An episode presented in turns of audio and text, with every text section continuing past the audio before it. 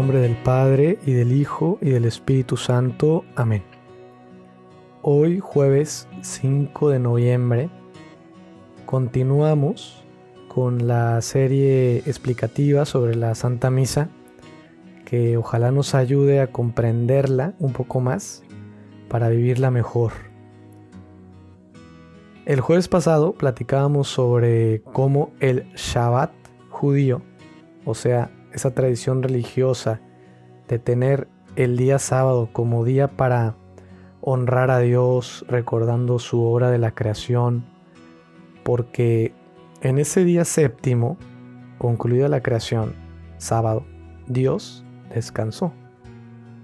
Así para nosotros lo es el domingo, día del Señor, día para celebrar el amor de Dios que nos salva entregando su vida en la cruz y que con su resurrección renueva la creación entera.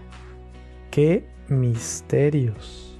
Podríamos decir que nosotros el domingo celebramos, festejamos, no solo su descanso, sino su despertar.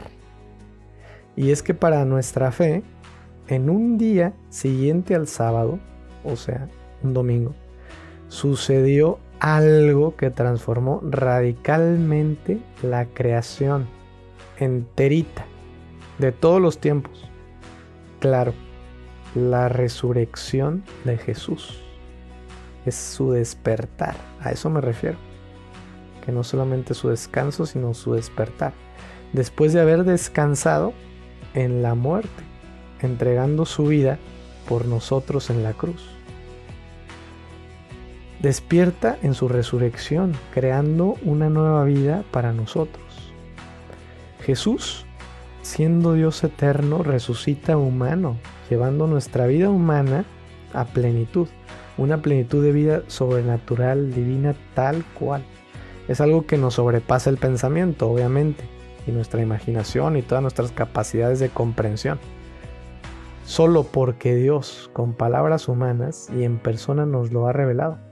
Solo así podemos creer y comprender un poco en la fe y asimilar más y más esta fe y vivirla mejor.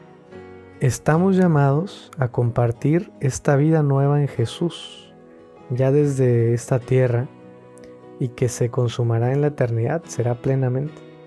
Pues la Santa Misa es entrar más y más en esta vida de Jesús que por nuestro bautismo, ya como semilla en nosotros, germina, crece y da fruto. Podríamos decir que Dios renueva la creación y está concluyendo su creación, haciéndonos entrar en un octavo día, el día eterno, en la felicidad de su amor.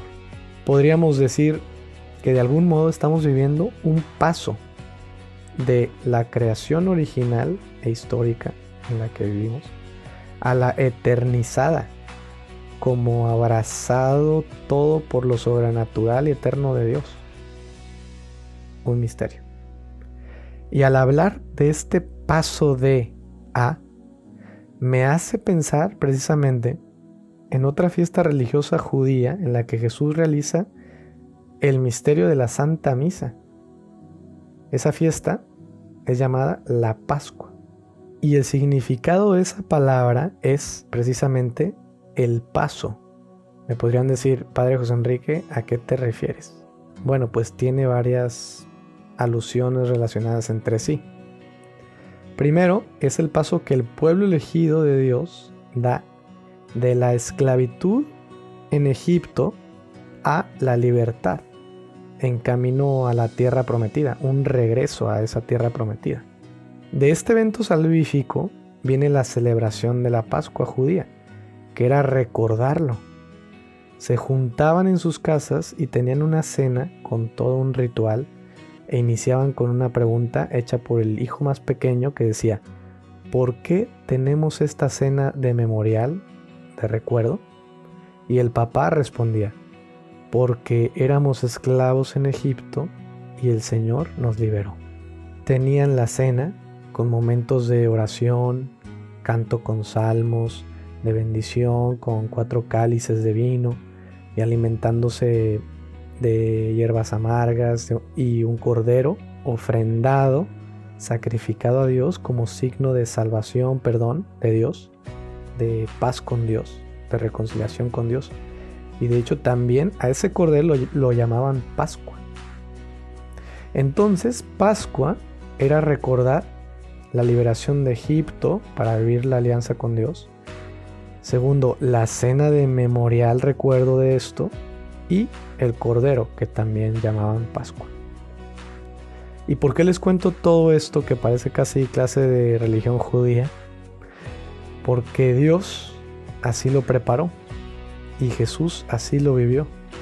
Vivió esto y no solo lo vivió, sino que le dio un sentido nuevo y eterno a esta cena de renovación de la alianza con Dios, del amor entre Dios y nosotros, junto con toda su creación. Y me podrían decir, pero a ver, padre José Enrique, estás yendo muy rápido. ¿Qué es eso de alianza? Es una realidad muy hermosa y profunda importante de comprender para vivirla. Y cada palabra habría que profundizarla y entenderla. Y buscaremos hacerlo en esta serie explicativa. Pero por ahora, en breve, y desde el sentido originario, podemos decir que alianza es esa elección de Dios al pueblo judío para ser totalmente suyo y Dios de él. Y esta alianza entre Dios y su pueblo elegido, Jesús en la última cena la hizo nueva y eterna, entregando su vida misma como ofrenda en sacrificio, siendo el nuevo y eterno Cordero de Dios que quita el pecado del mundo y nos hace entrar en esta pertenencia mutua entre Dios y nosotros y que abraza ahora a toda la humanidad, toda la creación, en esa alianza nueva y eterna que es una cercanía, un cariño, una confianza de amor incondicional. En una palabra, es esa familiaridad de amor con Dios. Uf, esto es de meditarlo toda la vida. Y claro, para eso es la Santa Misa porque la Santa Misa es nuestra Pascua nueva y eterna para vivir el amor de familiaridad con Dios ya desde esta tierra preparándonos para la hermosura del cielo. Y ahora rezamos nuestra comunión espiritual. Creo, Jesús mío, que estás realmente presente en el Santísimo Sacramento del altar.